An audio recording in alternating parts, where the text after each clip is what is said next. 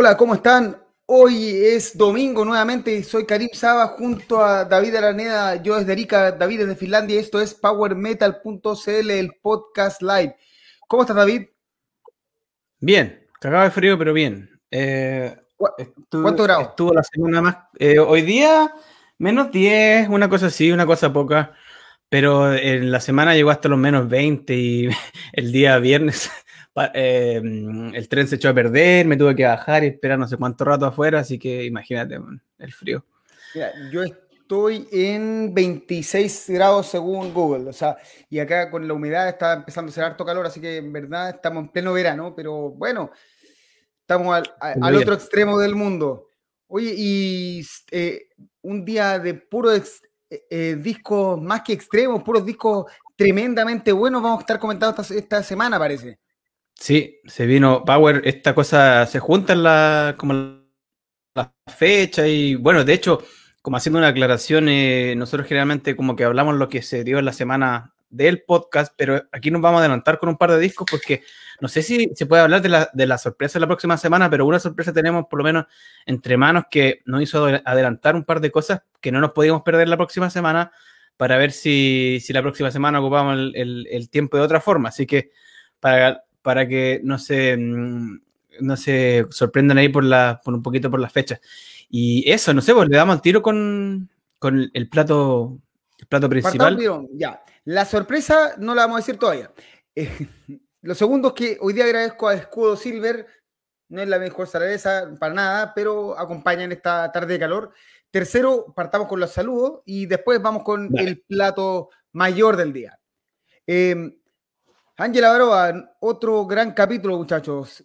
R. Scott, buena Karim y David. Aquí, como siempre, cabros. Saludos de Valpo. Feliz cumple el gran padre del Power Metal, Kai Hansen, sí. Que hoy día cumpleaños. Eh, Angel Martin desde YouTube nos dice: Buena, cabros. Eh, Cristian Chacana, hola amigo, aquí listo para acompañarlos de Valparaíso. Eh, Rodrigo Win, desde, desde Viña, nos manda saludos. Adolfo Cerey, tremenda, semana de discos, tal cual. Eh, Yuri desde Perú. Hola muchachos, espero que estén bien. Estamos, estamos en esta edición que pinta de la puta madre. Paola Turunen, eh, buenas tardes, saludos. Rodrigo, eh, no olvidar el cumple del padre Kai Hansen, tal cual. Y Adolfo Salinas, la escudo me pega mal. Yo ya no tengo 20. Mira, a mí todavía no me hace tanto daño. Y Juan Pablo nos dice, aguante powermetal.cl. Creo que sí. Vamos con el saludo y partamos al tiro con el... Dale nomás. Usted ahí maneja la pantalla. Ahí está. Oye, ¿qué, es esto? Se me corrió el... Se me corrió el, este, una pestaña. Oye, 20 eh, años de Avantation, de Metal Opera. bueno, todos sabemos, es como que sobran las palabras, creo que todavía se ha dicho, pero bueno, cumple 20 años esta obra maestra eh, que nos sorprendió a todos, que sacó a Kiske del retiro, entre comillas, del, del metal y bueno, como Ernie, obviamente, como trataron de, de, hacernos como, eh, de engañarnos un poquito y no sé, es como, como hemos hablado otras veces, como los keepers de su generación, eh, dos, hablamos ya del, del 2 cuando entrevistamos a Alex, y ahora nos toca hablar del primero y mm, es como, mm, no sé, yo lo estoy escuchando de nuevo, leyendo, tengo el vinilo donde eh, todavía cuenta toda la historia, comenta las canciones y es como difícil pensar que, que esto lo hizo Tobías con 20, 21 años, eh, em, por ahí, o 22 por ahí. Eh, o sea, cuesta creerlo como el tipo puede haber sacado, a ver si le ocurrió tanta cosa, haber tenido los contactos, no sé, el presupuesto, o sea, cómo lo hizo. Y de hecho, él cuenta en, el, en los detalles ahí del, en, lo que escribe a, las personas que, que, compran el disco, eh, lo difícil que fue, que, que fue muy duro, onda, eh, desde el punto de vista como todo lo que tiene que ver con la mm, con la organización y con eh, hacer calzar todas las cosas. Entonces es como una hazaña, yo creo, para una persona tan joven y no sé, creo que quedó en la historia y bueno, lo estamos recordando 20 años después, así que por algo. Yo creo que de, Metal Opera, tal como dijiste, es un disco fundamental del estilo del power metal. Vamos, entraremos en discusiones si del metal en general, heavy metal o no, eso ya depende de qué tanto te, eh, te entre este disco. Pero el power metal no se entiende después del año 2000 de, sin pasar por Avantasia. ¿Por qué? Porque, por un lado, fue un experimento, o sea, no es la primera eh, disco de, de, rock ópera o algo así. Mm, no es la primera vez que alguien tiene invitado. Pero no sé si existe un disco que haga esto, haga una selección, haga como el Em, decía llamar a los mejores del mundo, así como, bueno, vente, ven a cantar esto, todo. Y, la pregunta, nunca, no, nunca he visto si alguien le ha preguntado a los que participaron eh, cómo fue la respuesta. O sea, hola, em, Kiss, eh, Michael, eh, ¿queréis cantar una canción en este disco? Sabían lo que se atrevían, todo, pero este disco está ahí. O sea, no puedes entender el power metal sin escuchar los Keepers, no puedes entender el power metal sin escuchar Avantasia. Más allá del 3, el 4 y todos los otros que vinieron, es este disco y probablemente, y bueno, en verdad los dos discos son una continuación, se graban al mismo tiempo y todo, pero es este disco donde está lo fundamental y probablemente lo que impulsó a seguir el estilo. El estilo venía en capa caída, bien, bien así complejo, y Tobias Sammet se manda, se inspira, se manda la creatividad total, le nace del alma, lo, que quieran decirle, y saca fantasía y todos quedaron, eh, ¡paf! ¿Qué es esto? Sí, de hecho yo estaba leyendo en el, e, esa edición que tengo yo, tiene harta información y salía que, que él estaba pensando, estaba de gira con Edgar y quería hacer un disco distinto, que había cachado que las, las invitaciones, o sea, como las colaboraciones con los vocalistas, estaba bien, como que le gustaba la idea de de escribir música para que otros la, cantaran y, que lo iba a hacer con Edgar primero. Y después yo creo que la cosa creció tanto y le quiso dar como un toque quizás más profesional porque eh, invitando, no sé, pues a Marcus Groskov, a Alex y a, y, a, Engo, entonces gente con mucha reputación, con mucha experiencia, entonces armar una super banda así como los Avengers del metal y, y como como el Dream Team, o sea, no te imaginas tú, me imagino que para él debe haber sido una cosa como una locura que al final resultó y que, bueno, eh, fue, fue, cambió yo creo que un poquito el paradigma de, todas estas como eh, super bandas y metal opera y cosas así eh, hasta el día de hoy. Así que no sé, Antes de pasar los saludos, veamos los que seleccionó, porque mira, la banda era Genjo Richter de Gamma Ray, junto a Jens Ludwig de Edguy, en, en, el bajo Marcus Grokov de Halloween, la batería Alex Holzgard de Rhapsody, en el teclado el mismo Tobias Summit, y los cantantes invitados. Eh, estaba eh, Michael Kiske, David The Face de Virgin Steele, eh, Ralph Siardiek, eh, Sharon Denadel de Within Temptation, Rob Rock de Impeliteri, Oliver Harman de Advance, André Matos, que en paz descanse, Kai Hansen y Timo Tolk, o sea, los tuvo a todos, realmente los tuvo a todos. Y veamos qué dice la gente o no. Veamos. Veamos, a ver. De partida cerramos con los saludos. Eh, Manuel Bahamondes, que está esperando el saludo. Eh, Adolfo eh, Gustavo Figueroa, saludos Melvin para todos, sí, porque hace unos días fue el día del melón con vino en Chile. Yuri nos agradece por la tremenda entrevista, si no la han visto, una tremenda entrevista con Wolf Hoffman de ACE, la hicimos el, el día jueves en vivo. Eh, la encuentran también en la página y en Spotify. Em, Byron Simino, hola cabros, llegué un poco tarde, salud por Kai Hanset. Eh, Adolfo Salina dice, la idea de juntar vocalistas bacanes ya la había hecho Lucasen y no resultó de todo opulento. Creo que Tobías logró el Metal Ópera todo lo que quería lograr. Lo que pasa con Arjen Lucasen es que tiene mejores y peores discos, pero probablemente el progresivo no es tan así eh, potente como lo es el Power Metal de entrada. Entonces, este disco, más el, todo el poder del power metal, sumado a todos los cantantes y a todo lo que hizo, por eso nos voló la cabeza. Eh, Víctor Yo creo que una gran diferencia, ahora, antes de que sigamos, eh, una, una, gran diferencia de, de, metal ópera, yo estaba pensando hoy día comparando con otros discos conceptuales, con otras óperas metal, es que cada canción funciona por separado. O sea, si tú, si tú veis, por ejemplo, el Richard for the Light, eh, no tiene que estar, o sea, lo podéis escuchar por sí solo, ya sacando obviamente tiene la introducción en los interludios, pero aún así todas estas canciones que dejamos ahí, por ejemplo, cualquiera de esas es un temazo y lo pueden tocar eh, fuera de contexto y es una historia dentro de sí mismo, o sea, el, Sign of the Cross, el The Tower, por ejemplo, son temas que, que, en el fondo cuentan como una historia y son como un micro universo dentro de este macro universo de Fantasia, entonces yo creo que la mente, imagínate, pues, pensando en lo pendejo que era todavía y él está como avergonzado de un poco de, no sé, del, del, de los tópicos que eligió, de las letras que escribió, pero encuentro que va un caro de 20, 21, 22 años, o sea, esto como es, espectacular. Para mí lo mismo, o sea, las canciones tal cual tú dices, funcionan por sí solas.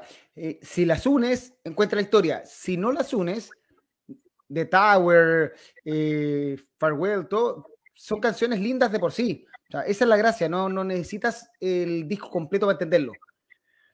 Sigamos con los saludos. Víctor Rogel, desde que dice que ellos cuentan con un programa para la gente que está por allá en la 105.9 FM, que hablan de meta nacional y universal.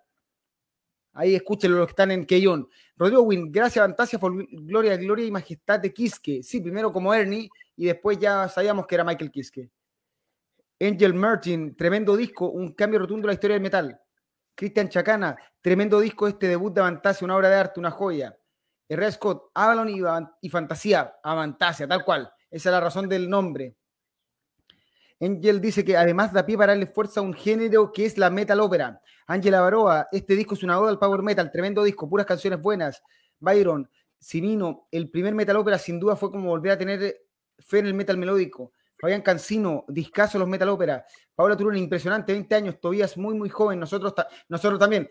Eh, sí, yo tenía 17. ¿Y tú? Yo tenía 14 cuando salió y 15 cuando lo escuché. Víctor Vega, discaso, no sobra nada. Herrera Scott, discaso, para mí un keeper parte 3. Henry Morales, saludos de Colombia. Eh, Cristian Alejandro Zúñiga, Fantasia de Metal Opera es una oda al Power Metal en todo sentido, por los temas, invitados, etc. Henry Morales, salve Oka y Hansen, siempre. Uy, oye, que tenemos salud, eh, mensajes por este, y eso que es el primero nomás. Eh, Yuri, sí, también fue lograble realizar un trabajo para la escena en esa época, sobre todo, como dice David, por la edad y lo difícil de los accesos de dinero y promoción, creería. Eh, Cristian Zúñiga, saludos de Puerto Montt y el Tavo. Adolfo Salinas, Tobías dijo que la echaron de Nadel, le dejó una carta escrita a mano por trabajar ese disco y que si quería llamarla de nuevo, ya sabía dónde contactarla. Bien, Toby, crack. Adolfo Salinas, tipo 15 años después, Charon volvió a poner su voz en la Víctor Gómez, gran disco, genial. Angel, Angel Martin, sumar que dio a conocer la banda de los participantes. Fue como un win-win para todos y los invitados eh, Rea Scott, como dijeron, Tobias hizo que Kiske cantara otra vez. El coro Richard for the Light es power en, su, en todo su estado. Adolfo Serey, la magia del power metal resurgió con Avantasia y Rhapsody en, en el 2000, puesto que el groove y el new casi mataron el metal en los 90. Y, uff, a ver, ¿qué más queda? Adolfo Carreño, saludos de Panamá. ¿Los discos de Avantasia se pueden comprar o están descontinuados? David, tú eres experto en eso. Están reeditados, por lo menos en vinilo han salido bastante. Yo tengo uno que es como eh, transparente, en CD creo que debe estar. Y, sobre todo los más nuevos, los que he hecho con Nuclear Blast, están todos reeditados. Em, así que es cosa, es cosa de buscarlo ahí por, internet. En la, aquí en Europa es más fácil quizás conseguir porque te los mandan todavía. O sea, funciona el correo. Byron la de Tower me pone la piel de gallina. Héctor, eh, Fabián, yo conocí a Fantasia en el segundo Metal Opera y lo compré por la animación, pero cuando lo escuché me encantó y tuve una oportunidad de ser de los 11 países que verlos primera vez en México, Chile, Argentina y creo que Brasil. De hecho, en Chile no vinieron, la primera gira no vinieron a Chile y uno de mis viajes, probablemente el primer viaje con el equipo Power Metal fue a ver a Fantasia en Argentina. Eh, Mauricio Meneses, Avantasia 1, disco, disco de puro himnos. Roberto Villaseca, Oliver Hartman y The Face también se lucen. Em, Ricardo Madriaga, de Metal Opera es un nombre ambicioso. aplauso a Toby por hacerlo de renombre. Y creo que es el último, sí. Lalo Torres, cuando salió Metal Opera, tuvo una sensación tremenda de euforia y éxtasis. Difícil de describir. Que esos discos que absorbes de una y donde no hay puntos bajos. Todavía pasó para la posteridad del mundo del Power Metal.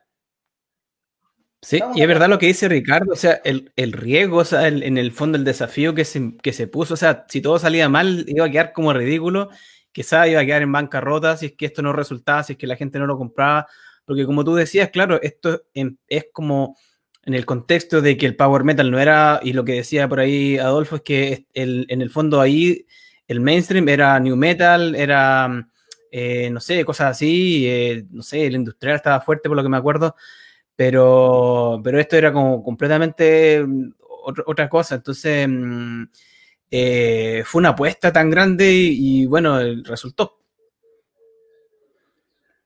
Nada que decir, yo creo. Una pregunta, la canción favorita del disco, ¿cuál? Tú. Para mí, The Tower. Bien, yo estoy con.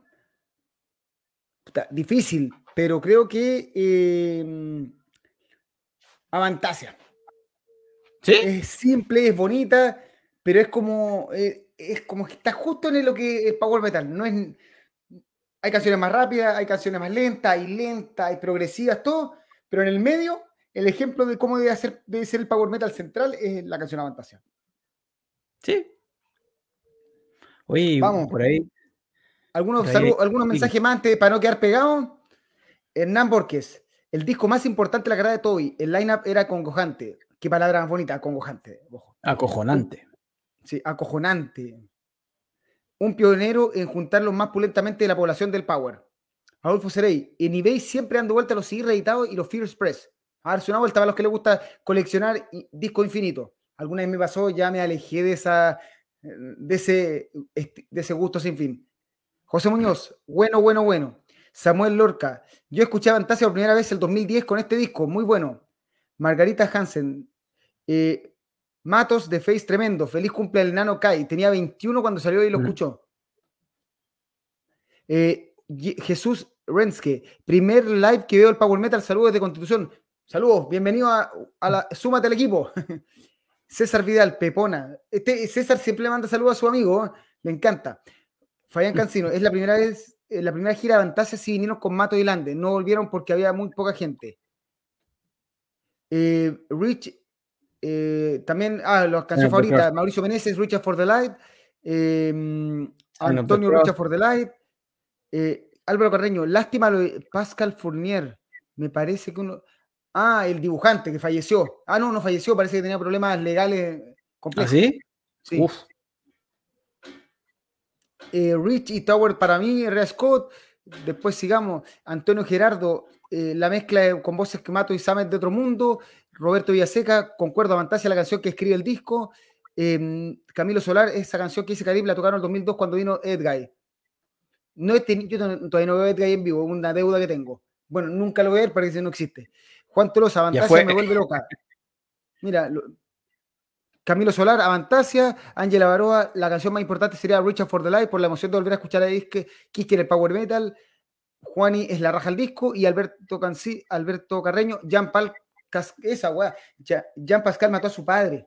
Sí, algo raro. De hecho, lo queríamos haber puesto ahí como el dato curioso. lo publicamos hace un par de meses en la página. Oye, cuático. Eso, eh, brígido, brígido, brígido. Oye, vea, pasamos al siguiente, ya tenemos una, fue una semana eh, donde buscando, y de hecho tuvimos que dejar cosas fuera, pero mm, este disco, varios, el Elysium, eh, no sé, cumplió 10 años, quizás no es de la época clásica que todos conocemos con Timo Tolki de los 90 y la formación eh, icónica que, que tuvieron, o antes de que Timo, Don Timo ya empezara como a, a, dar la cacha un poquito, eh, pero este disco tiene una importancia en la, en la, mm, en la historia de Stratovarius. Bueno, se comprendía año, obviamente, un número redondo, y también que, que el último disco con George Michael antes de que él se, se retire y, y, bueno, deja la banda hasta el día de hoy, por lo menos, no, no se han reunido. Y, y yo escuchándolo de nuevo, sí, eh, que he escuchado mucha gente que cree que Stratovarius murió después de que salió Timo Tolkien y es un disco sumamente disfrutable. Eh, tiene hartas cosas interesantes, me gusta el sonido, las producciones de Matías Kupiainen y, encuentro que es sólido, ¿no? no tiene temazo, el Under Flaming Skies me gusta mucho, eh, ese Event Horizon también, eh, redescubriéndolo, porque este quizás no es de los discos que uno escucha así como de forma regular, pero repasándolo, cuento que no, no, no hay nada que, que envidiarle, no sé, pues, a, un element no sé, por eso quizás no, no, no, no llega al al nivel del, de Stratovarius en su prime, pero, pero... Mira, para mí un paso es como el disco eh, que hace creer que Stratovarius puede, se la puede, que probablemente los integrantes de Stratovarius sienten que se la pueden sin Timo Tolkien, pasando de un periodo espectacular con Timo al periodo de la locura, la sangre, Miss Kay, visiones, Cristo en, bañado en sangre y todas esas cosas raras. El famoso Tímito, el caso del que, del que vamos a empezar a hablar cada vez más, porque caen, hay guanes más locos. Eh, y los discos actuales, que los últimos discos de Stratovarius son bastante buenos. Probablemente si Stratovarius tuviera otro nombre, esos discos eh, diríamos que son de una banda que tiene todas las ganas de ser de las mejores bandas del mundo. Eh, el Elysium está ahí, en la mitad. Es como que hace sentir que Lauri Porra, que Matías Kopiainen, que Timo Cotipelto pueden ser capaces ellos de llevar la, el camino y lanzar una, una banda y decir, ¿sabéis que Stratovarius no está muerto? Stratovarius no era Timo Tolkien fue gran parte del proyecto, fue el que al que se le ocurrió lo que nosotros estamos haciendo, pero ok, está loco, se fue y nos dejó votado y dejó votado a Sinfonía, a toda, bueno, eh, la banda de ahora de Strato, no sé cómo se llama, que también dejó todos los integrantes, no sé en qué bola está, pero Timo Cotipelto y el resto dijeron, nosotros no la podemos. Y Elysium es eso, no es un disco bueno, personalmente no me gusta, tiene grandes canciones, pero no es un disco que yo rescataría. Pero si tú lo ves como un disco que le hace creer a la banda que es capaz de, hacer algo bien, está ahí. Eso diría, o sea, no es el disco que nosotros le daríamos cinco power metalitos ni cagando, o sea, esto estaría como los no, dos y medio o tres por la, por la carrera de Stratovarius. Claro. Pero no es un guatazo. Claro, no, Claro, y de, más adelante, igual, claro, es buen punto el que, tiene, que dices tú, porque queremos también como rescatar discos importantes, quizás que den para conversar algo, quizás no van a ser todos, de hecho por eso sacamos un poquito lo de la nota, porque es súper, eh, hablando de discos clásicos, de discos antiguos, es más como eh, bastante discutible, eh, todos tendrán su opinión, y es verdad que, que, no todos van a ser como clásicos, así como... de lo mejor de la Es un disco importante, ese claro. Claro, y bueno, obviamente cuando, cuando pasen los episodios y lo de Visions, vamos ahí, vamos a, hablar como más en detalle, pero no sé, ¿qué, qué piensa la gente? Creo que quedan del, el Cuando hablemos del Element y tratemos de hablar de ese disco. No sé qué decir. Bueno, veamos primero, terminamos con la fantasía. Adolfo Salinas dice, el disco es tan bueno que Tobías no logró resolver toda la historia en Metal Opera 2. De, de hecho, yo creo que eh, Tobías nos debe un Metal Opera 3 sinceramente, pero terminar la historia, cerrarla, juntar y contar el final de la historia, qué pasó ahí con, con toda la gente, si murió Bandro y toda la cuestión, contarnos, porque sabemos que solo murió el enano, Kai Hansen se murió, el resto no sabemos. Bueno, y entre matos también, pero bueno. Ah, bueno, ese es otro tema. Pero voy a invitar al, al, de Skeleton que canta igual. Red Scott, Elysium, portada tremenda, disco bueno, lo más destacable, el tema homónimo de 18 minutos, sí, el tema más largo creo que tiene Stratovarius hoy en día.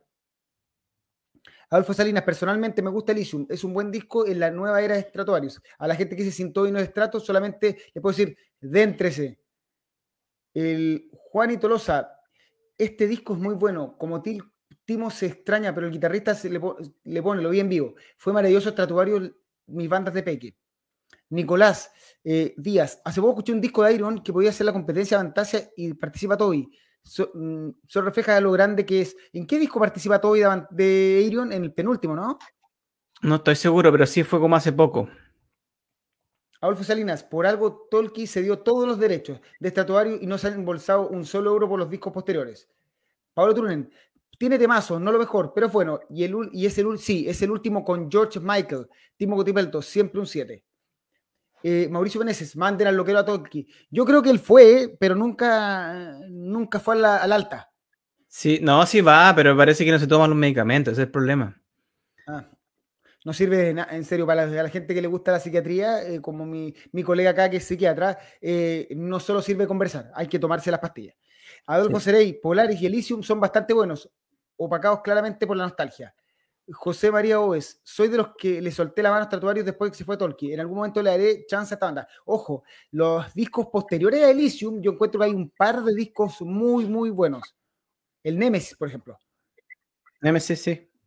Rea Scott, el último con el Grand George. Eso sí, los dos álbumes predecesores superaron con Grecia, a mi parecer, tal cual. Eh, Cristian Chagana, buen disco, pero no supera los clásicos, aunque la portada es mejor que la de aquellos discos. Angel Martin, este disco igual afirma lo que se viene un nuevo Stratovarius. Yuri, sí, es un buen disco, pero a mi gusto nomás, tiene un par de temas listo. Víctor, el de Stratovarius suena genial. Era Scott, si que hubiera seguido, hoy en día la banda estaría, hoy en día la banda estaría muerta, algo que muchos no ven. Probablemente, Timo tiene que solucionar sus problemas, Tolkien. O sea, mientras no solucione su cabeza, no va a hacer nada bien. Ricardo, Elected EP. Vi Roberto Villaseca, es un buen disco, pero me quedo con el Nemesis. Hernán Borges, Stratovarius debe ser la banda que más carga el peso de la nostalgia. Como que uno los castiga más de lo que merecen. Varios de sus discos post 2000 podrían ser considerados buenos, pero la carga emocional no me deja disfrutarlo. también prendió Elysium. Para mí Elysium es de transición. Con Nemesis renacieron. Cristian Nochetti, el Elysium suena como demo, tiene un par de buenos temas, pero el sonido es malísimo. Nemesis se lo pasea en todo sentido. Camilo Masada, hay que entender que a Timo las enfermedades mentales son las peores y más discapacitantes. Si, eh, Camilo, nadie dice que no sea cierto, si estamos de acuerdo. De hecho, creo que a Timo Tolki se lo hizo mierda la, enfermedad psiquiátrica. El problema es que no tengo claro si Timo Tolki es capaz de entender que su enfermedad psiquiátrica tiene que ser tratada antes de lanzarse a la vida. Ah, pero en serio, o no, no tratada media, ese es el problema. Y probablemente todas las personas que no logran enfrentar enfermedades psiquiátricas, y David les puede explicar mejor, eh, necesitan no solo apoyo personal, sino que un grupo de gente que esté detrás de ellos impulsándolo. Entonces, en esto de la fama, llevar una enfermedad psiquiátrica es un desastre. Sí, y muy, Muchos artistas también eh, dicen que en el fondo, por ejemplo, si tienen un trastorno bipolar, que si es que les ponen los como estabilizantes del ánimo, que ya no les crea creatividad, porque en el fondo es como la locura, es parte de la genialidad que tienen como de, crear cosas y de ser como más, más loquillos. creo que, más puros. Claro, pero creo que a él le falta como un pequeño equilibrio ahí entre locura y, y como cordura. Mira, ahora Ángel Martin nos confirma que eh, Toby participa en The Source de Iron. Juan y Tolosa, volviendo a Elysium, la mezcla con alcohol, ah, no, eh, con alcohol de Timo. Adolfo Salinas, todavía participa en The Source. También José Muñoz, nunca lo he escuchado, llega hasta el Elements. Eh, José, date un tiempo, no necesariamente por este disco, pero sí el Nemesis. Camilo Solari, también son irónicas que su mismo trastorno es lo que le impide tomar su fármaco. Y finalmente Rodrigo Win, todos los genes son locos, Timo Tolkien no es la excepción.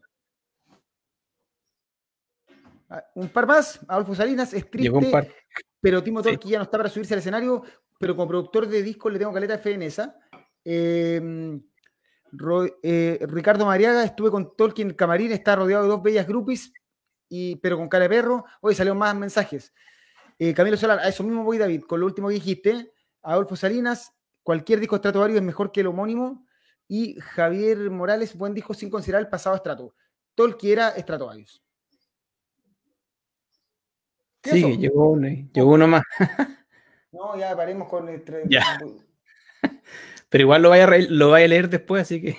Sí, bueno, la leemos, entonces... Eh, y Manu nos cuenta que estuvo hace poco, vio en vivo a Stratovar y la banda suena bien. Y Yuri, como dijo Marco, como lo dijo Marco Yetala, eso de la depresión es un comienzo que raya en el CPU y se pone pero a, tener Timo Tolcas. Sí, me de bueno, vamos a hablar más adelante sobre Marco, pero me preocupó un poco poquito su, su mensaje. Bueno, quizás está muy, muy, muy ofuscado. Oye, el siguiente eh, de estos discos del recuerdo, Camelot eh, con Épica, ese disco, el primer disco eh, conceptual de esta saga de, basada en Fausto, cumple 18 años, no, ya no puedo sacar la cuenta.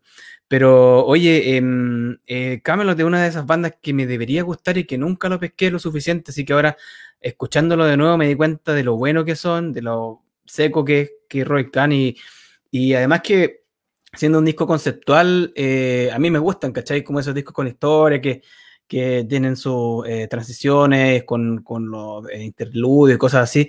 Y, y la raja, y no cachaba que estaban involucrados como tanto, que yo no me metí en ese, en ese tiempo cuando estaba escuchando este tipo de, o en ese tiempo cuando salieron estos discos, tampoco uno tenía el acceso y no cachaba quién eran todos, pues, y caché que la, la dupla de Sacha de Miro está metido en muchos de esos discos clásicos del, del Power de fines de los 90 y de, o sea, de mediados de los 90 hasta mediados de los 2000, por decirlo así.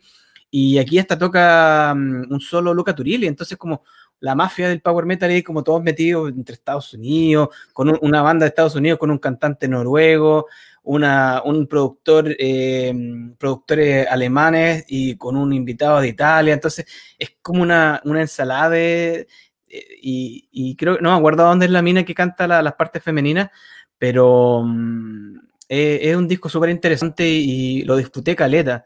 Te mentiría si dijera que es como de los discos que yo escuché en su tiempo y que me quedé pegado, pero ahora quizás con mayor madurez o, viéndolo desde otro, eh, de otra perspectiva lo encontré a toda raja lépica. Y bueno, em, bueno, es como de esos datos obvios que la banda épica agarró el nombre de este disco, entonces como que igual tiene su importancia histórica o por lo menos que ellos la hayan encontrado tan bueno para nombrar su banda, es como no, no deja de, de tener como relevancia. O sea, yo la verdad estoy de acuerdo contigo, yo tampoco le pegué mucho a Camelot en un principio, era un metal muy... que hoy en día lo entendería más, de hecho te lo comenté antes del programa, que estoy 100% seguro, no solo que Épica se inspiró en Camelot, sino que Mayrat suena mucho al Épica. Hay mucho de, de Mayrat, de esta banda que hoy en día la rompe en toda Europa, en todo el mundo, que está ahí en el, en el disco, en los discos clásicos de Camelot. Probablemente se ha alejado un poco y cada vez más oriental y menos, pero hay detalles, o sea, la forma de sonar, la forma de componer está ahí. Entonces, de repente nos pasa eso con discos que a, mí personalmente nunca me interesaron, a ti tampoco, muchas veces, que hoy en día lo escuché es como, oye, acá está todo lo que hoy en día me gusta y nunca pensé que iba a ser así. mis amigos decían que Camelot era como ver metal, tal cual dice ahí abajo, metal de cuello y corbata, una cuestión más de caballero, mm, eh, más eh, no tan aguerrido, ir, ir a comer con su trago en copa, su pero en la tardera, no sé, cosas que a mí realmente no me interesan. Yo soy más de escudo silver, que no pisa idea.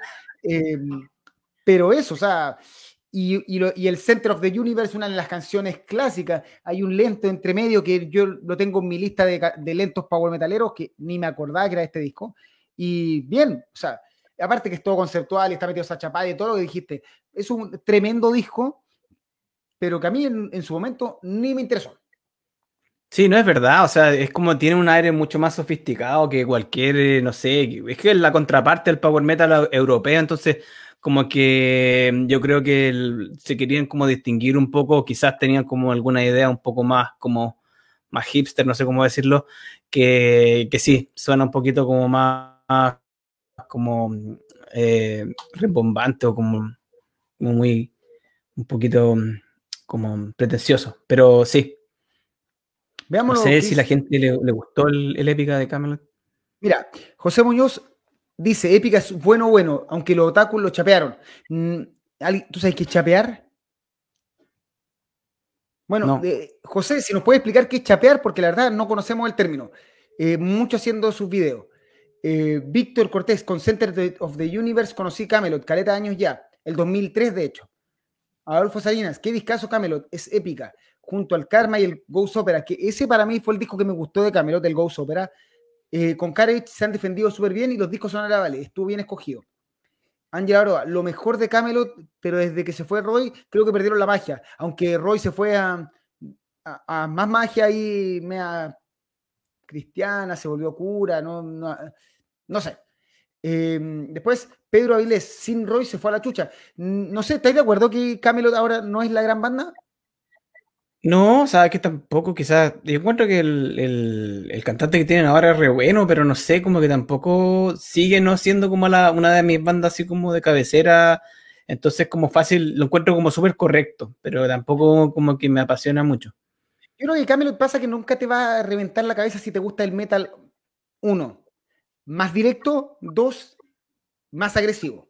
Si te gusta, porque Camelot es probablemente una banda que si eliminara los solos, podría sonar perfectamente en la radio porque, y eh, porque es muy conceptual. No sé, sí, está hecha para sonar en la radio, pero tiene demasiado metal para que suene, una cosa así. Eh, R. Discaso, encuentro un sonido más arreglado que el de Ford Legacy. Camilo Solar, se viene Camelot con Rapso, ya tenemos la entrada, si es que ocurre eso, en la caja fuerte. No los cachaba mucho y los voy a verlos porque los juntaron con Rapso. Ahora les presté más atención y me encanta. José María Oes. Pensé que no lo tenía y lo tengo en casa. Estaba muy berreta, pero el gran disco con Padet y Miro, obviamente. Después se fueron haciendo trabajo más meloso y le perdí el gusto. Adolfo Salinas, siempre recuerdo Los and por su parte de tango. Tango. Tenían tango a ese nivel. O sea, para eso tenéis que tener una visión distinta de la música.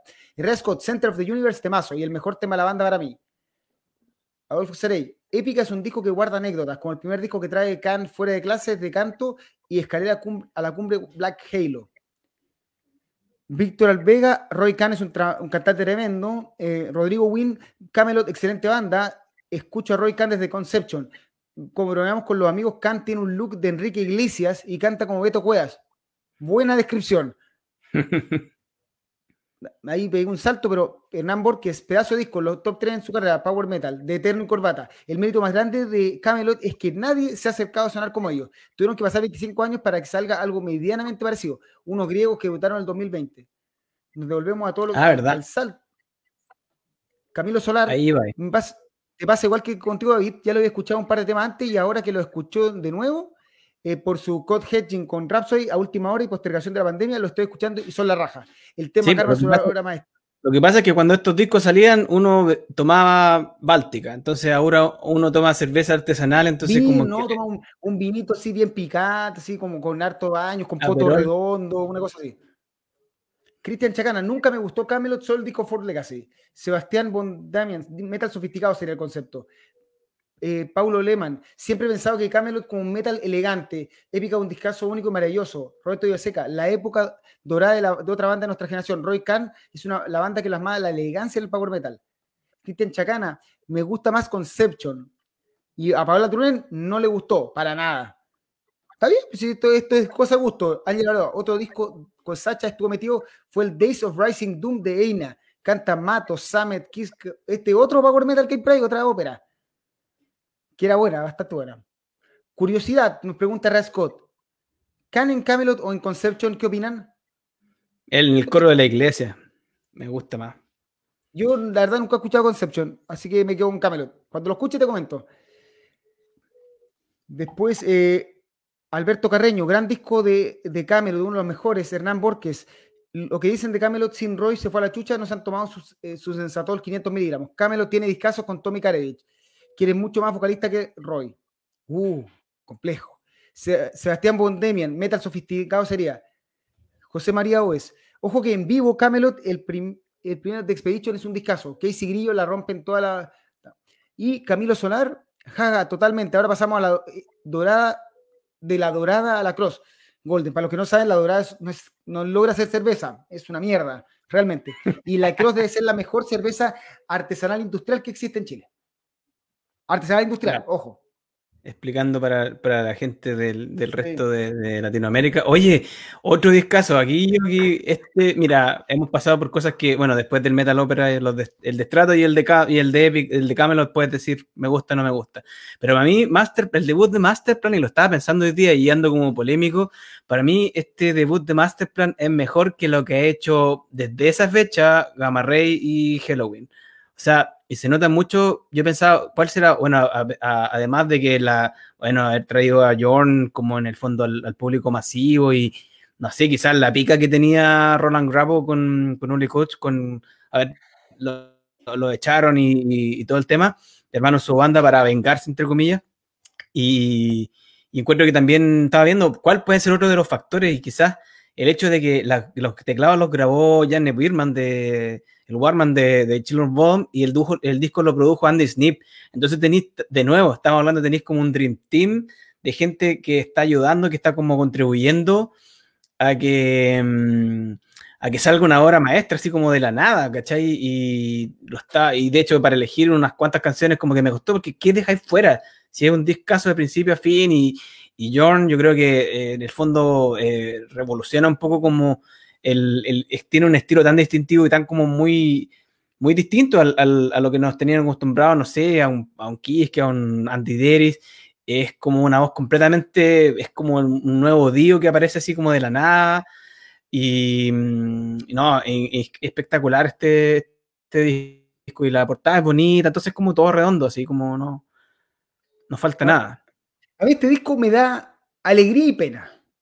Alegría porque, bueno, es una maravilla. Yo, de hecho, creo que es perfecto. O sea, un disco que merece los cinco power metalitos y un extra, porque no hay error en este disco.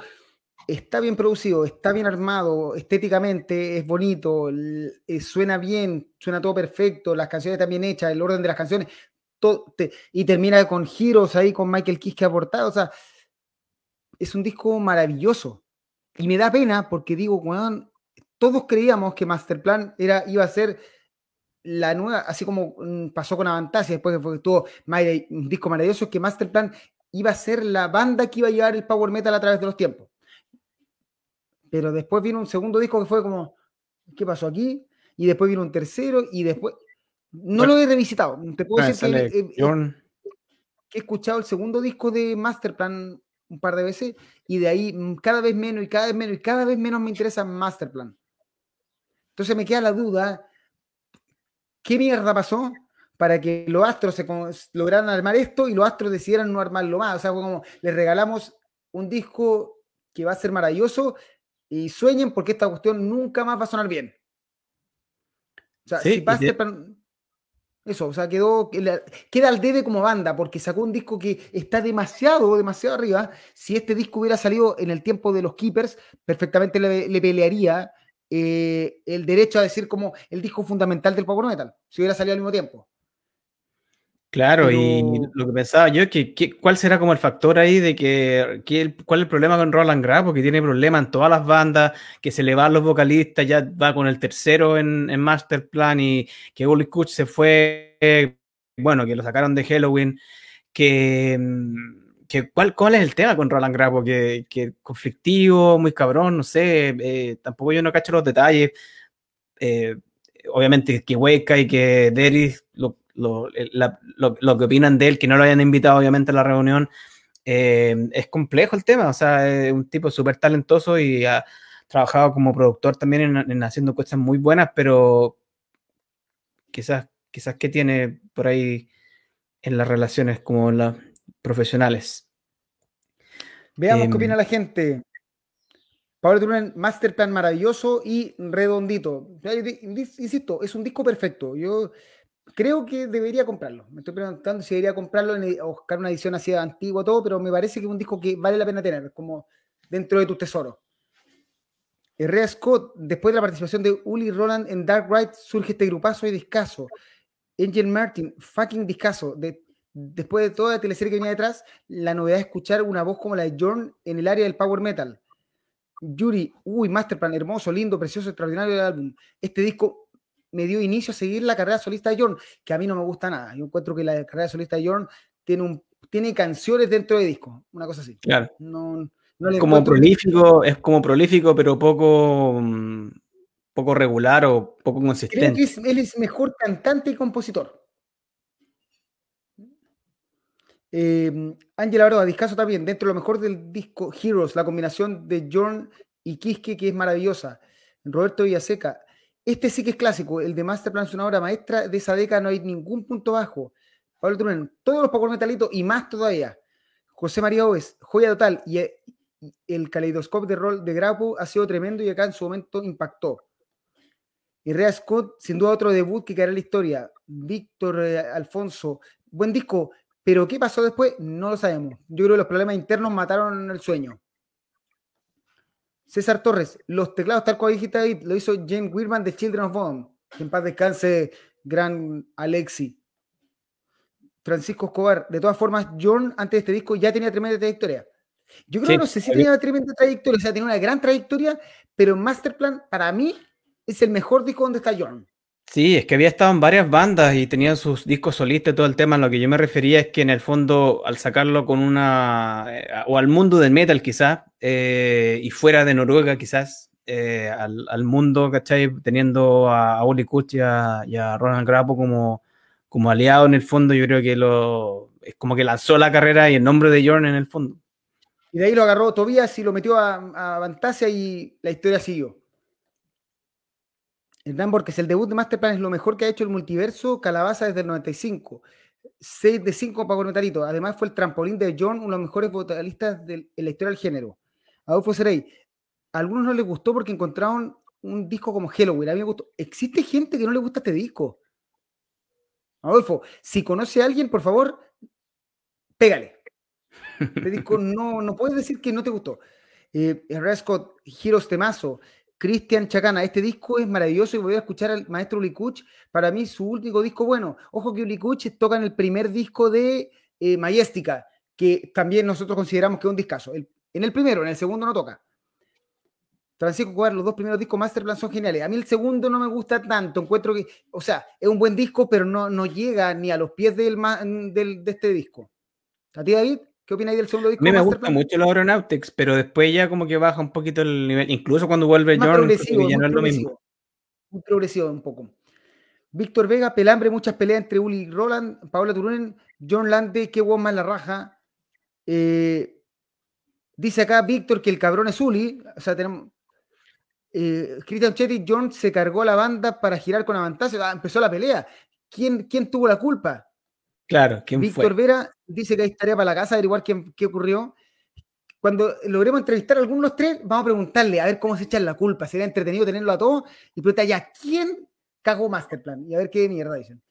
Eh, Camilo Solar, Roland debe ser el, el carbón. Dicen que Wakey estaba chato porque en el Dark Ride quería robar protagonismo de las composiciones, creo. O sea, eh, la mitad del disco lo compuso eh, Roland, ese del Dark Ride. Jaime eh, Morales, Masterplan, buenísimo disco. El único que me gustó de Masterplan, John a otro nivel. ¿Qué herencia post Halloween? Lo escuché justamente el 2003, pero se notaba que no eran una banda banda. Eh, no estoy seguro porque en vivo sonaba la raja. ¿Lo viste en vivo? David. Sí, sí, pero es verdad que en, el fondo, en, lo que le creo, le encuentro el sentido, la razón en lo que dice que está, por ejemplo, aquí los bajos los grabó Roland y los teclados no los, no los grabó el tecladista con el que salieron, entonces la banda que vimos en vivo era completamente, o sea, era dos personas que no grabaron el disco, entonces igual era como, entre comillas, proyecto, pero al final anduvo bien y en vivo era la raja. Sí. Roberto Seca, John ya venía con Ark con dos tremendos discos y su trabajo solitario con The Duke y Out of Every Nation. Es el disco que me gusta. Out of Every Nation creo que es el disco bueno de John, para mí. Adolfo Serey, Michael Waycat echó a Roland porque Grapo le pidió más participación en los solos de guitarra de Halloween. Rodrigo Win, que tuvo la caballerosidad de cantar giros después de la desconocida que le hizo Grapo en 93 en Halloween. Oye, está salió toda el desmadre acá. Estamos como en, en este, esta teleserie, ¿cómo se llama? La, mm, mentiras. Esa que no termina igual con Halloween, una, una teleserie no termina. Camilo Mazábal. En el show que dieron el 2001, Roland se tomó mucho protagonismo. Fue épico concierto, tremendo guitarrista con increíble registro vocal también. Yuri, eh, yo creo que hasta el tercero que te diría, Karim, porque a mi gusto, Mike Terrana le mete otro sonido a la batería que a Uli eh, jalaba lo progresivo.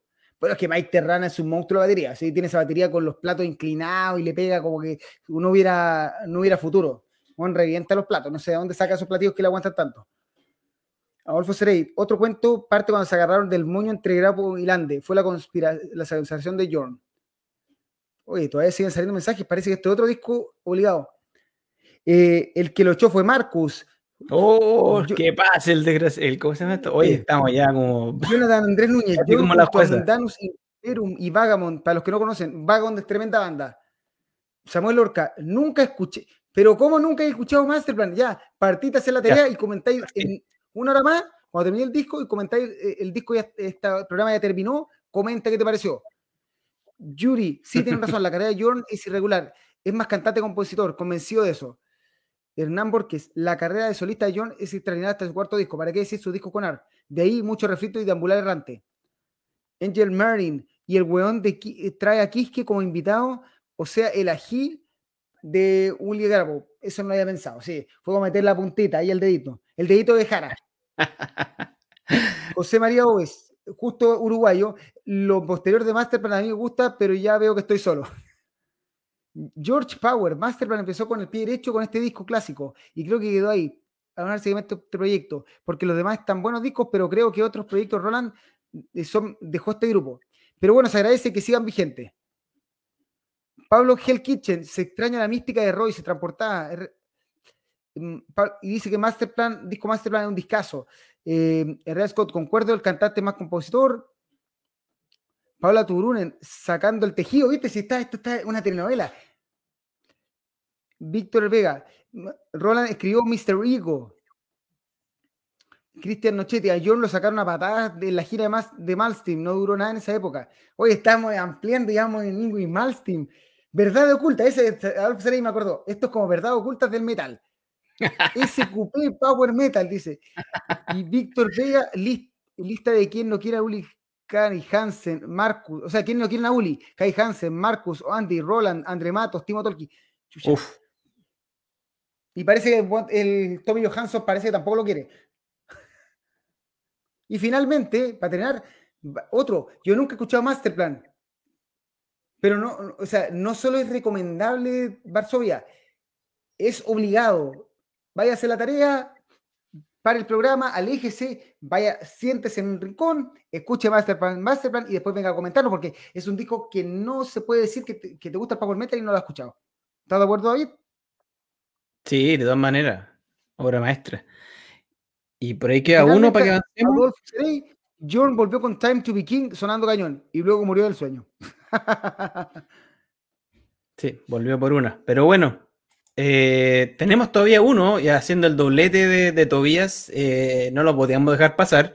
El Vain Glory Opera de Edguy eh, cumplió 23 años. Em, estaba también sacando la cuenta que edad tenía Tobías cuando hizo este disco, tenía 20 probablemente cuando lo grabó, así que salió a principios de año.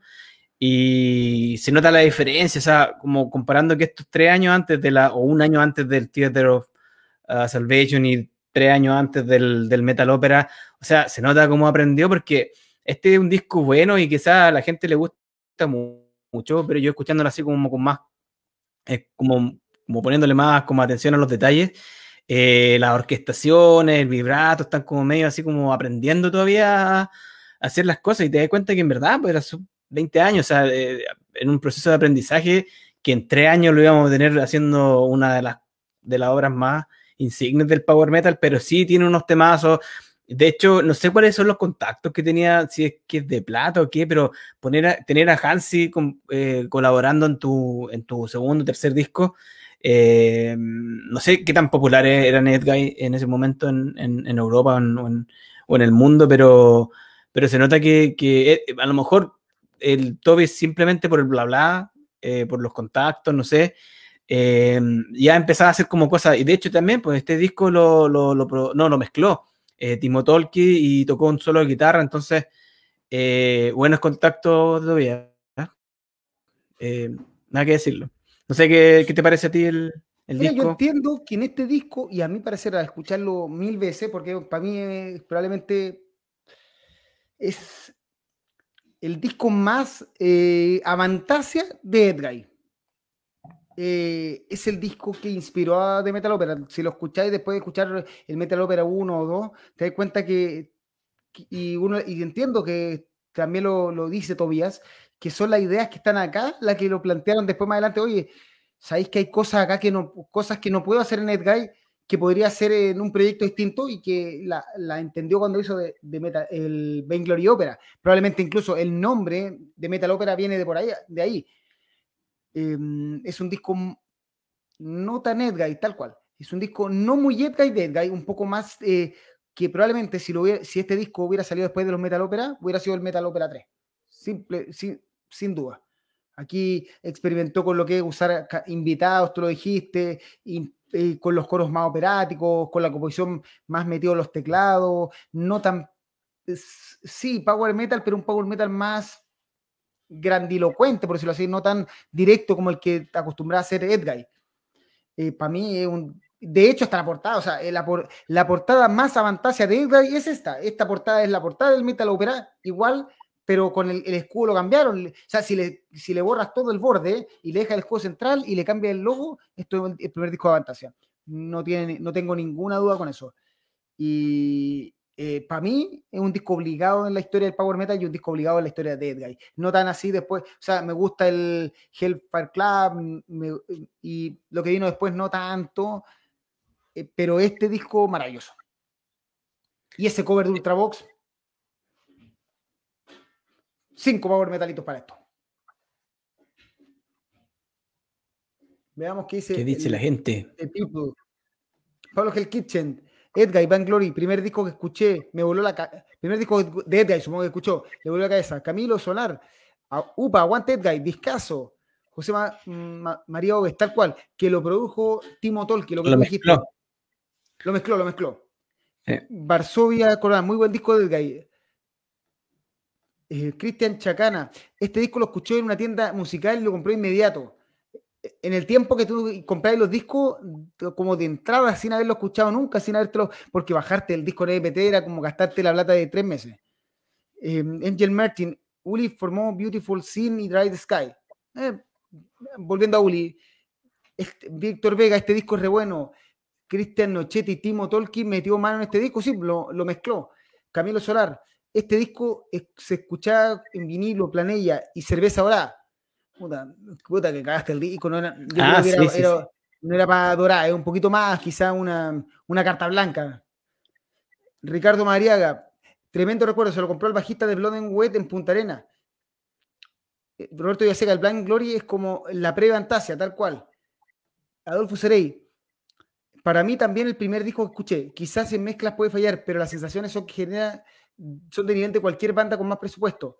Rodrigo Wynn, Cuenta la historia que Tobías hizo pasar a periodista para preguntarle por el sonido que lograba tener Stratovarius, el cual plasmó en el título Salvation.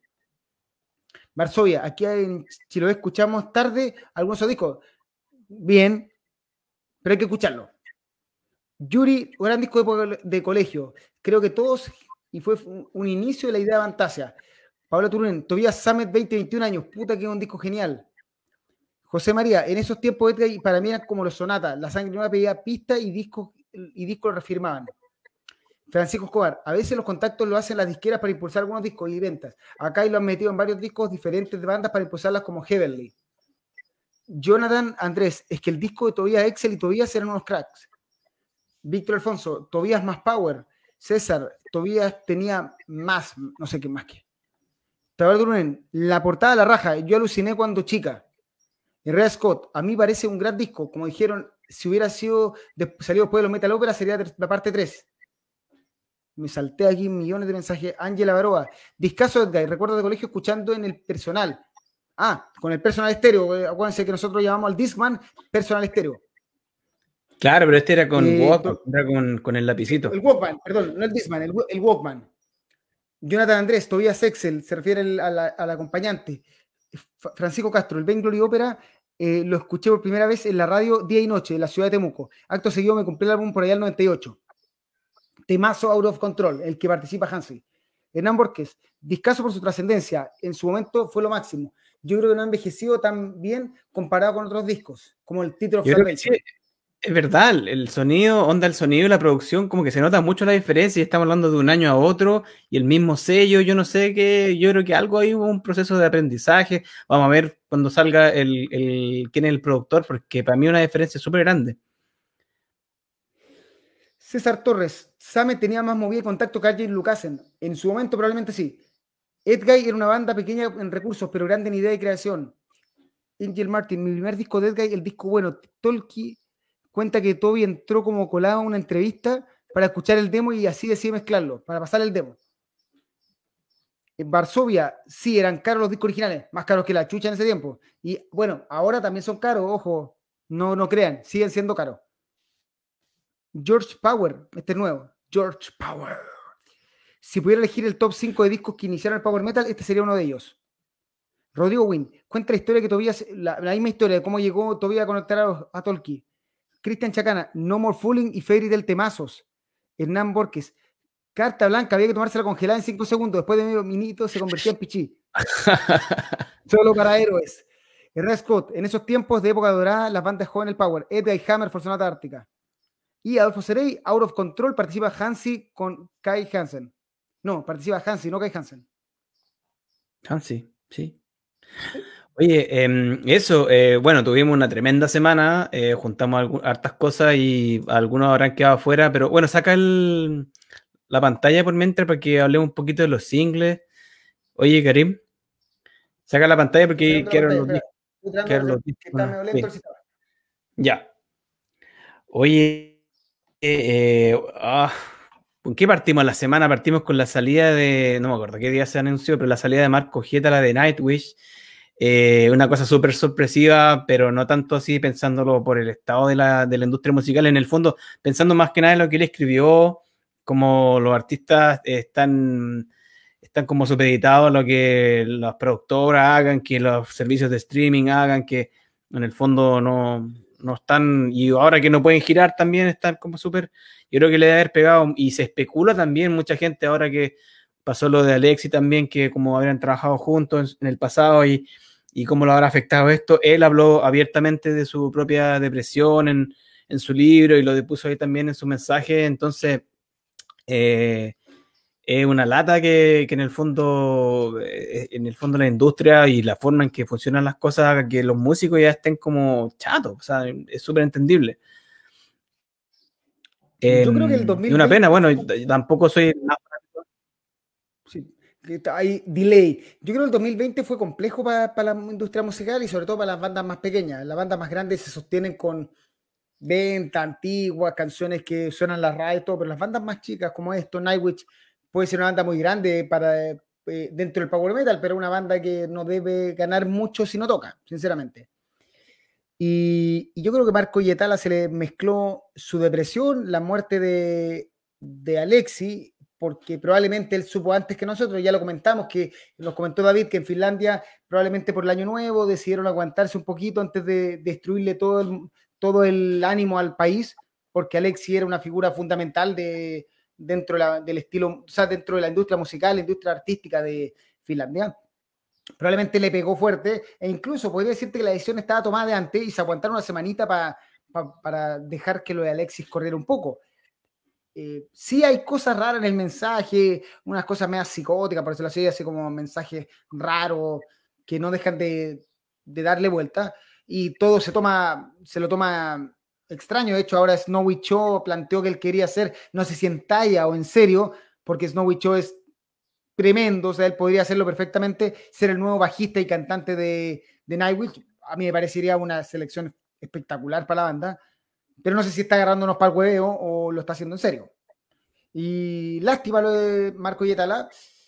Mm, nos, puede que no sea el. Eh, hay gente que dice que no es tan gran bajista, gente que no dice que no es tan gran cantante, pero no es necesario ser el mejor o sea, en el mundo. Para eso tiene a Flor Jansen, la mejor cantante, eso está claro. Y para eso tiene a, a Tuomas Olopainen para componer lo que quiera y volar si se le ocurre una canción basada en la ley física de Sterling y tener un esquema, un disco completo, esa volada se la puede pegar.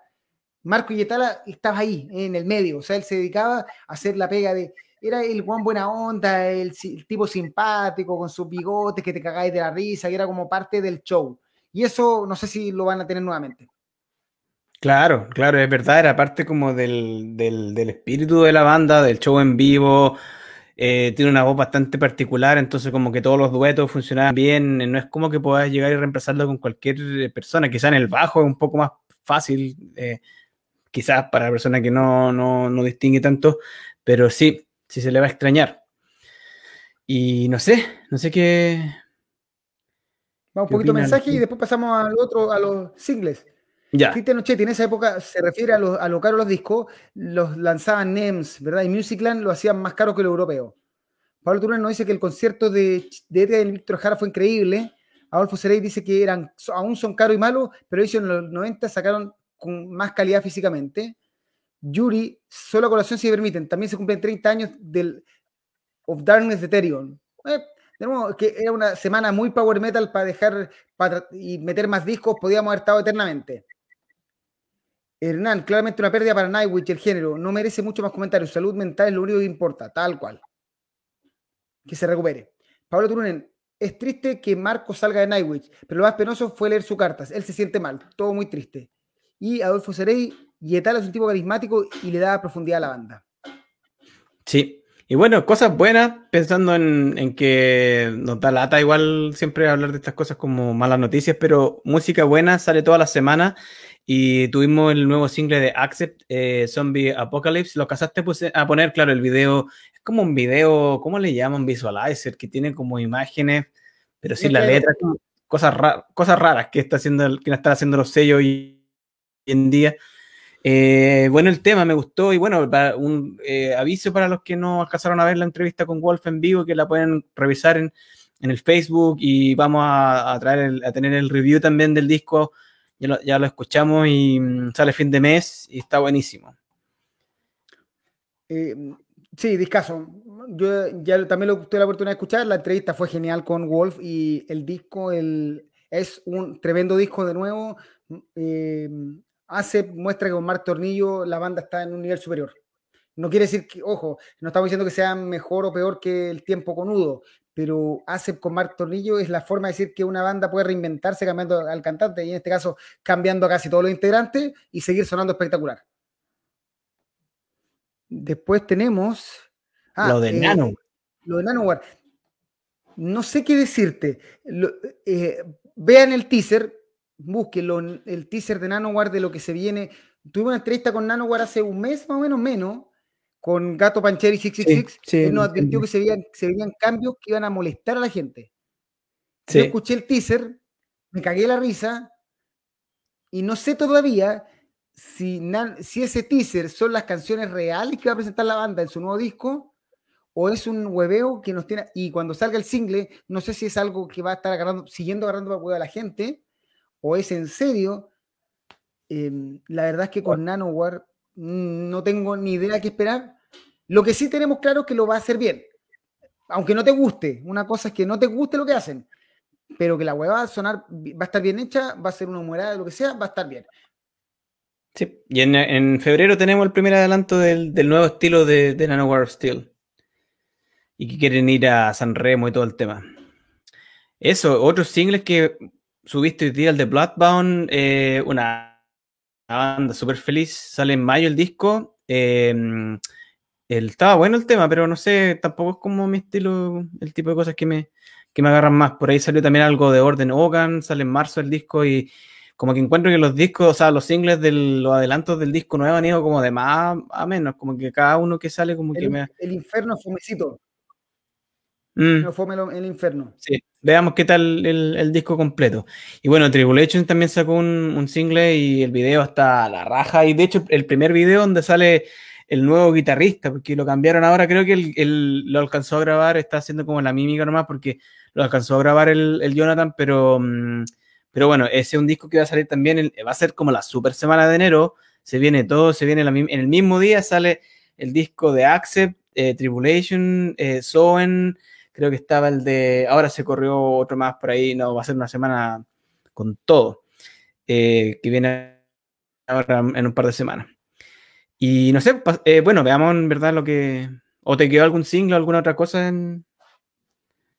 Mm, ah, es que el otro era el disco antiguo, por ejemplo, el, de los eh, Brothers, Metal, que sacaron el video de una canción que lanzaron el año, hace un año.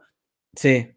No sé, ya Hay un montón de bandas que están haciendo eso, sacando los discos. O sea, yo creo que es más que nada para hacer presencia en, en, en internet. antes de grabar. Claro. Sí, no quieren grabar nada nuevo, tal cual. Claro. Veamos que, otro. Oh, mira, aquí mensaje. Herrera Scott. Eh, qué pena por Marco. Había escrito que tenía desilusión por la escena musical en general. José María se manda un mensaje polémico. Nightwish para mí es una banda que no existe. Polémico. Adolfo Serey, bueno, bueno el de hace. Este video está mejor que el de el del primer single en llamas. Ay, es que hay un, por ahí un, video malísimo, el de To Mean to Die, creo que es el disco. La... To Mean to Die, sí. Ese que era como con videos de YouTube, así como. Malísimo. Eh, Nitram Said, ya que a poco para que Nightwish sea solo una banda del fundador tuvo más, o de la banda que todos nos enamoramos, con, que, que solo recuerdo así como que Rhapsody. Adolfo Serey, eh, espérate, antes de eso, antes de eso, yo creo que, de nuevo, a mí el Rhapsody actual, los dos me parecen fascinantes. El, último disco de Rhapsody, de Rhapsody of Fire, lo encuentro buenísimo. Es un tremendo disco. Y lo que hace Luca Turilli con Fabio Lione es una cosa demasiado progresiva, experimental, que es la raja, pero de hecho probablemente eso se parece menos a Rhapsody original que Rhapsody of Fire. Adolfo Serey, eh, mi opinión de ACEP es que siempre fue una banda muy buena en heavy metal, pero contaba con malas mezclas. Ángela verdad, una de las grandes características de ACEP es que no tiene discos malos. Algunos serán mejores que otros, pero ninguno malo. Y Adolfo vuelve a decir, e, esta opinión de ACEP es la misma que tiene de Beto Vázquez Infinity. Uh, también otra, otra opinión polémica. Yuri se sorprendió con Tribulation y Cristian Chacana, lo nuevo de Todd La Torre, el vocalista de Queen's muy buen tema. Sí, tengo que revisarlo, se me ha olvidado. Gracias por el, por el, aviso. Y ahí por ahí salió Yuri con un comentario antes de que empecemos a revisar los discos que salieron ahora esta semana. Dale. Ahí está, una pena por Marco, como dices, como digo yo, ojalá que Snowy ocupe su lugar como, músico completo y su persona. O sea, yo creo que Snowy Show, si entra en serio en Nightwish, sería un tremendo aporte. Ahora no sé si está hueveando. Creo que, yo creo que es hueveo porque no, nadie lo haría así tan en redes sociales. Y eh, Víctor Vega nos dice que Skyfall de Halloween va a ser una larga espera, igual que la vacuna. ¿Cuánto queda? Tres meses. Apenas pueden. ¿Vamos con los discos? Sí, vamos con los discos nuevos. Aparte tú eh, ahí por la pantalla y cuéntame, ¿qué, te pareció Dragony? A ver, creo que es difícil hablar este disco. Dragon Eye, Dragony, no sé cómo se llama, del Viribus Unities, que es un disco conceptual que habla de la historia de Suiza, de los reyes suizos y que eh, eh, le metió zombies, cyborg, rayos láser y un montón de cosas. Es, una, mm, es un disco entretenido. Creo que es una buena forma de partir con un disco de power metal, euro power metal, al estilo más euro power metal, más meloso, bien hecho. No es un disco perfecto, no, tiene canciones bastante entretenidas como la Viribus Unities o Gods of War, y mm, no es un disco que probablemente a final de año nos estemos acordando. Pero para partir es una buen, un buen punto de partida, por decirlo así. O sea, esta es la, la vara que, con la que hay que empezar a medir el Power Metal del 2021. Así nomás. Eh, escúchenlo, pásenlo bien, se van a entretener. No, no esperen el disco que les cambie la vida ni que van a. Eh, probablemente si lo escuchan comiendo helado de manjar o dulce de leche, como quieran, lo van a pasar la raja, pero ok, o sea, no, no, no les va a cambiar la vida. Creo que un 3, no sé cuánto qué nota le, pusimos, pero encuentro que es un disco que anda bien. Está bien hecho, bien producido, suena bien, está bonito, todo perfecto. No nos sorprende, no la, rompe, pero no es un guatazo. O sea, de hecho, ahí descubrí que qué sello tiene a Dragony es Napalm. Napalm. Descubrí que Napalm queda en Suiza, gracias a Dragony, porque parece que por eso les meten harta plata, porque en el fondo son la banda local famosa. Sí, no son de Austria, o sea, el. O sea, perdón, de Austria, perdón. El disco es de austriaco, lo que pasa es que es el mismo sector, no Suiza, Austria. Sí. Sí, porque ahí estaba cantando, porque yo, yo cuando lo vi por primera vez la lista de asumiendo mi ignorancia, vi la lista de las canciones y la, escuchándola, y esta canción A, E, I, O, U era la canción donde canta el, vocalista de, mm, de mm, eh, Workings y de Serenity, y dije, oye, la canción, el nombre malo, ah, y, uh, uh, ¿qué onda te enseñan las vocales? Y caché que es como una cuestión de cuenta, está en, latín, que Austria está destinado para hacer, eh, dominar el mundo, una cosa así, y pensé, bueno, no sé, no me metí en toda la cosa histórica, entonces me pareció bastante interesante porque después viene esa canción del cyberpunk, y es súper ochentera, entonces es como una mezcla súper rara, es como decías tú, un disco para pasarlo bien, un disco así como eh, feliz. Eh, eso, le dimos 3,5 quizás, es que es difícil al principio del año porque no hay como una referencia de, comparación, pero sí un disco que, recomendamos em, escuchar, pero cuando estaba haciendo el PowerPoint me llamaron del Ministerio de Salud porque es que la diabetes es... nos pidieron ponerle un sello. Sí, porque en el fondo mm, la diabetes es un problema súper eh, eh, importante, así que de salud pública, así que vamos a empezar a, a, veces como avisarles si es que algo eh, va muy cargado, va muy cargado algo. Muy cargado hacia lo positivo, hacia lo negativo, lo que sea. Claro. Eso, em, no sé, ¿avanzamos nomás o, o queréis? Sí, démosle, démosle. No, Démosle nomás, sí, porque igual... a, ver, aquí alguien... Mira, dicen que es como el Carolus Rex de Sabaton, pero light. Y Maricial Guerrero, creíamos que Nightwitch después de estar desaparecida, lamentablemente pérdida de marco, pero que Nightwitch eh, se levante. Sí, y eso, eh, bueno, Fire Force un poquito más pesado, Rage of War. Eh, una banda Bélgica, de Bélgica bastante interesante. No hay muchas, no hay tantas bandas de Bélgica como, bueno, Austria tampoco es como de las más, donde salen como más bandas todo el tiempo. Eh, un sonido mucho más pesado, mucho más heavy metal, más clásico.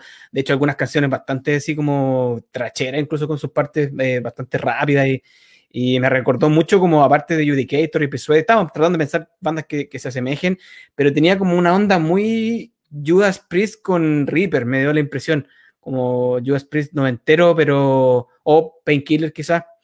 Eh, en, algunos pasajes, yo creo que igual tiene como harto como que variedad dentro del disco que, que te recuerda como distintas cosas, pero es como para que se hagan una, una, una idea. Es difícil describirlo. Pero otro disco entretenido, bastante potente, no sé qué, qué, qué te pareció. O sea, lo primero que te voy a decir es que es ¿qué mierda, quién mierda hizo esta portada, perdón que lo diga. Es mal. ¿Qué es eso? Es como un e-, Eddie, pero. A, a los que vienen en Chile o en Sudamérica, ¿han visto alguna vez el video del retrato hablado?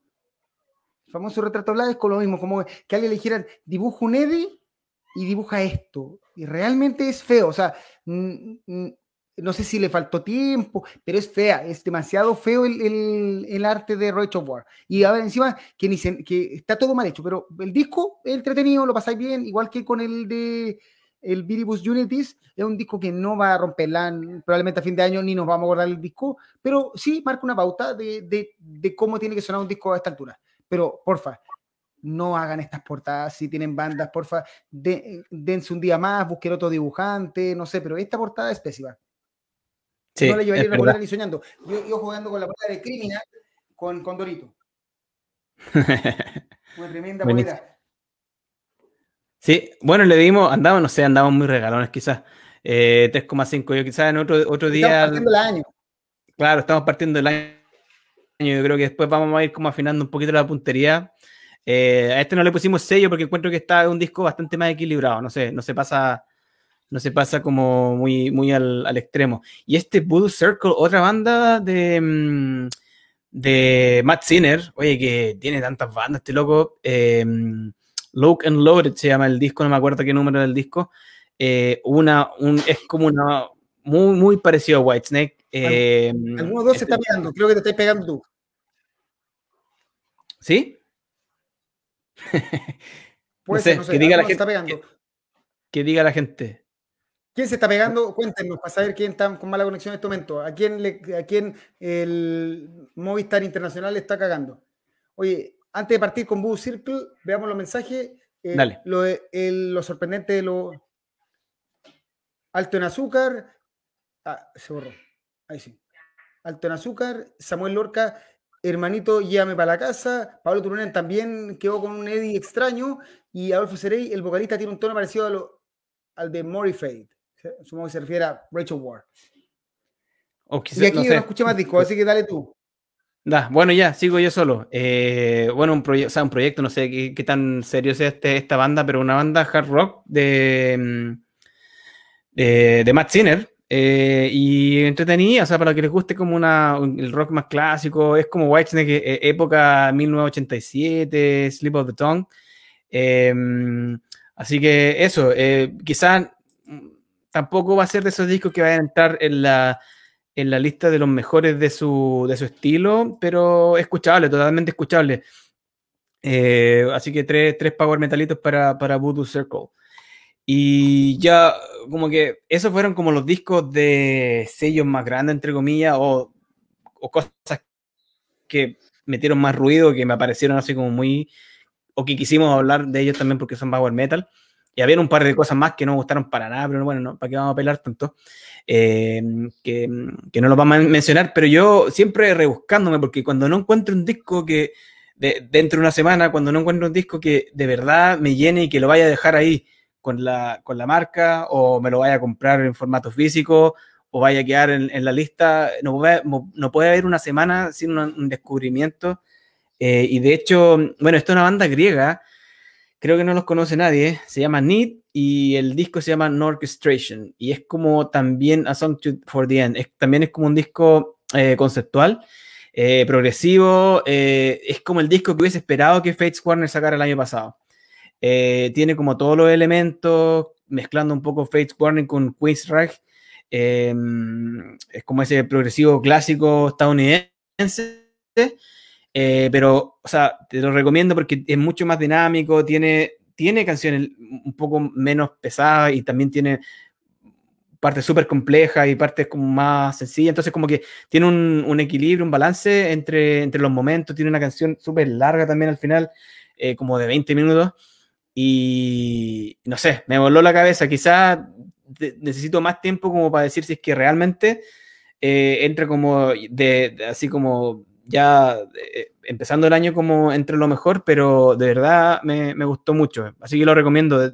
si tienen que escuchar una cosa esta semana, yo, yo les los mando directo a escuchar. Si les gusta el progresivo, si, si les da lata, eh, no, lo, no, lo, intenten.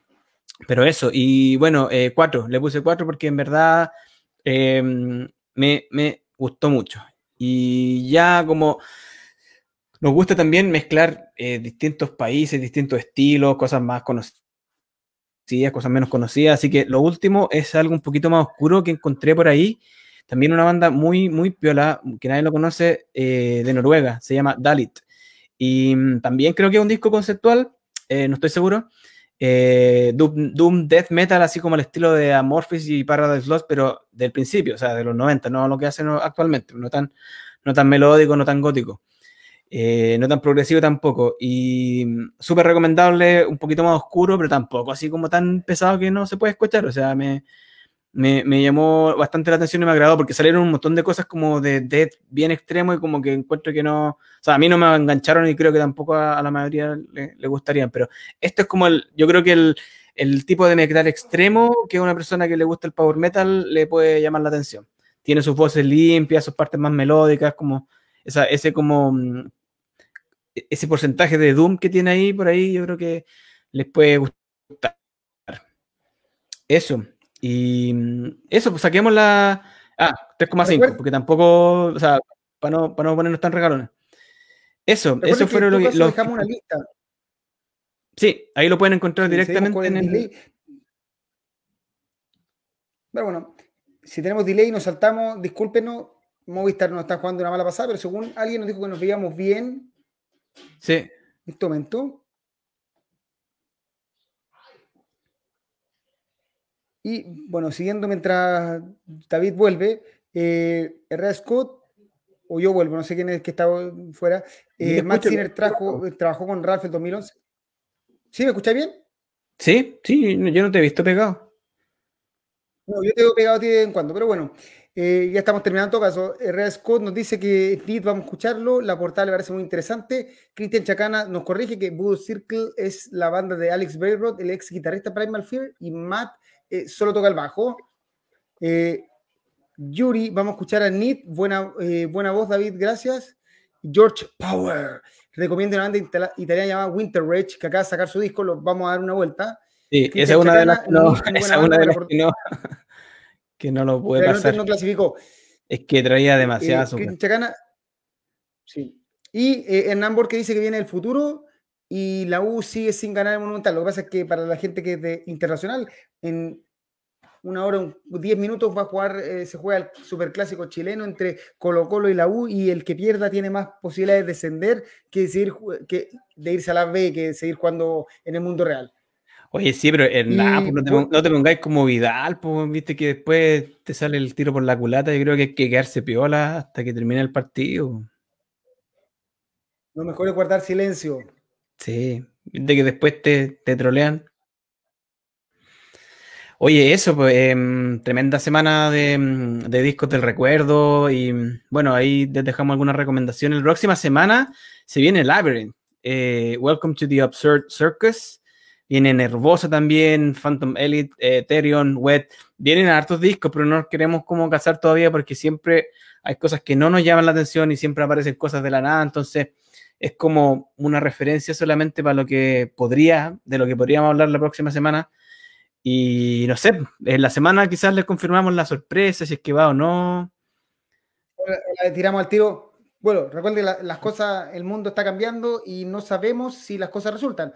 Pero les cuento al tiro, si no pasa nada, si no aparece un nuevo virus, porque todas todos los días aparecen nuevos virus, vacunas fallan y todas esas cosas primero, vacúnense, segundo, usen mascarilla, tercero, si todo sale bien, la otra semana tendremos a Olaf Thorsen con nosotros conversando, comentando en vivo el nuevo disco de Labyrinth.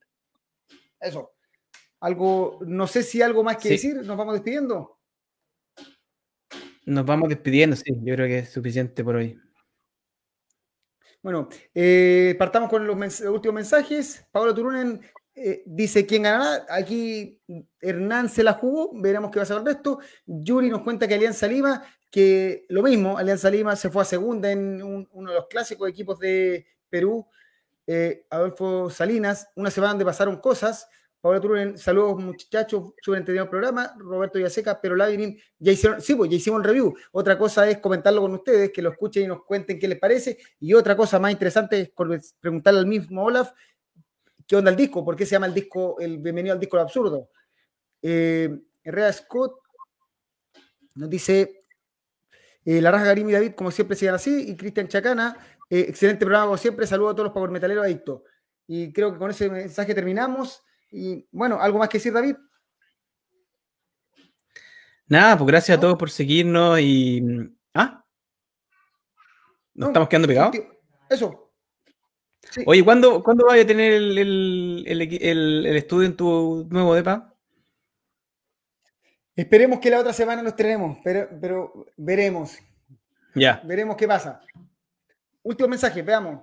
Eh, Scott, la raja de David, como siempre, sigan así. Karim Cristian Chacana, excelente programa. Ah, no, esto ya lo habíamos leído. Adolfo Salinas, un gusto seguir este podcast. Ángela Baroa, eh, tremendo capítulo recuerdo. Camilo Solar, chao muchachos. Roberto Villaseca, uy, empieza a Roberto Villaseca, a ver si me rápido. Qué buena. Yuri Mantigoso, eh, muchas gracias. Hernán Borges, para apoyar el Meta Nacional, escuchen el último disco de Umbral, que pronto tendremos el review. Cuando la página esté funcionando, tenemos unos pequeños problemas de electrodomésticos de la página. Angel Martin, chao cabros, besito. Hernán Borges, abrazo equipo. Rodrigo Win, excelente programa. Lamentablemente la próxima semana no los podré ver por la pega, pero tendré repetición. Y eso fue Power Metal Podcast live en vivo desde Arica y Finlandia con Karim Saba, David Araneda. Eso fue que esté muy bien, que tengan un buen fin de semana y que gane el más mejor. Saludos. Y terminamos.